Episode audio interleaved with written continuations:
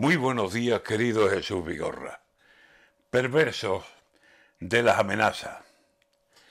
En verdad, la vida está para no plantarle cara, ¿eh?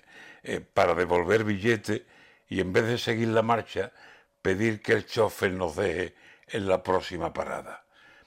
China, 50 millones no pueden salir de casa.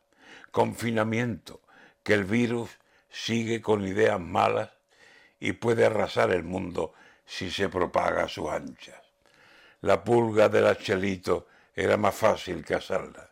Y aquí, ya ven, viene un polvo con el que nadie contaba, nos lo echan sin darnos cuenta y se queda, no se larga. Un recuerdo del desierto. Toma, un mal polvo del Sahara.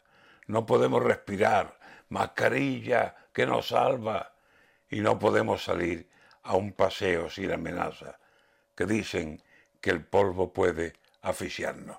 Vaya gracia.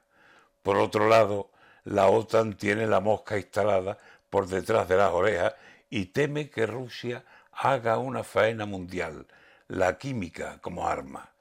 Ya están comprando la gente pastillas a que se acaban de yodo por combatir los efectos de esa lacra.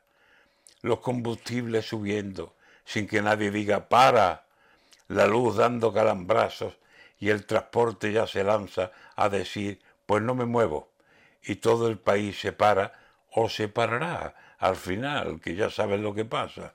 Los alimentos diarios más subidas amenazan y lo que costaba tres en seis o siete se planta. Y dicen que la pasión llegará en Semana Santa.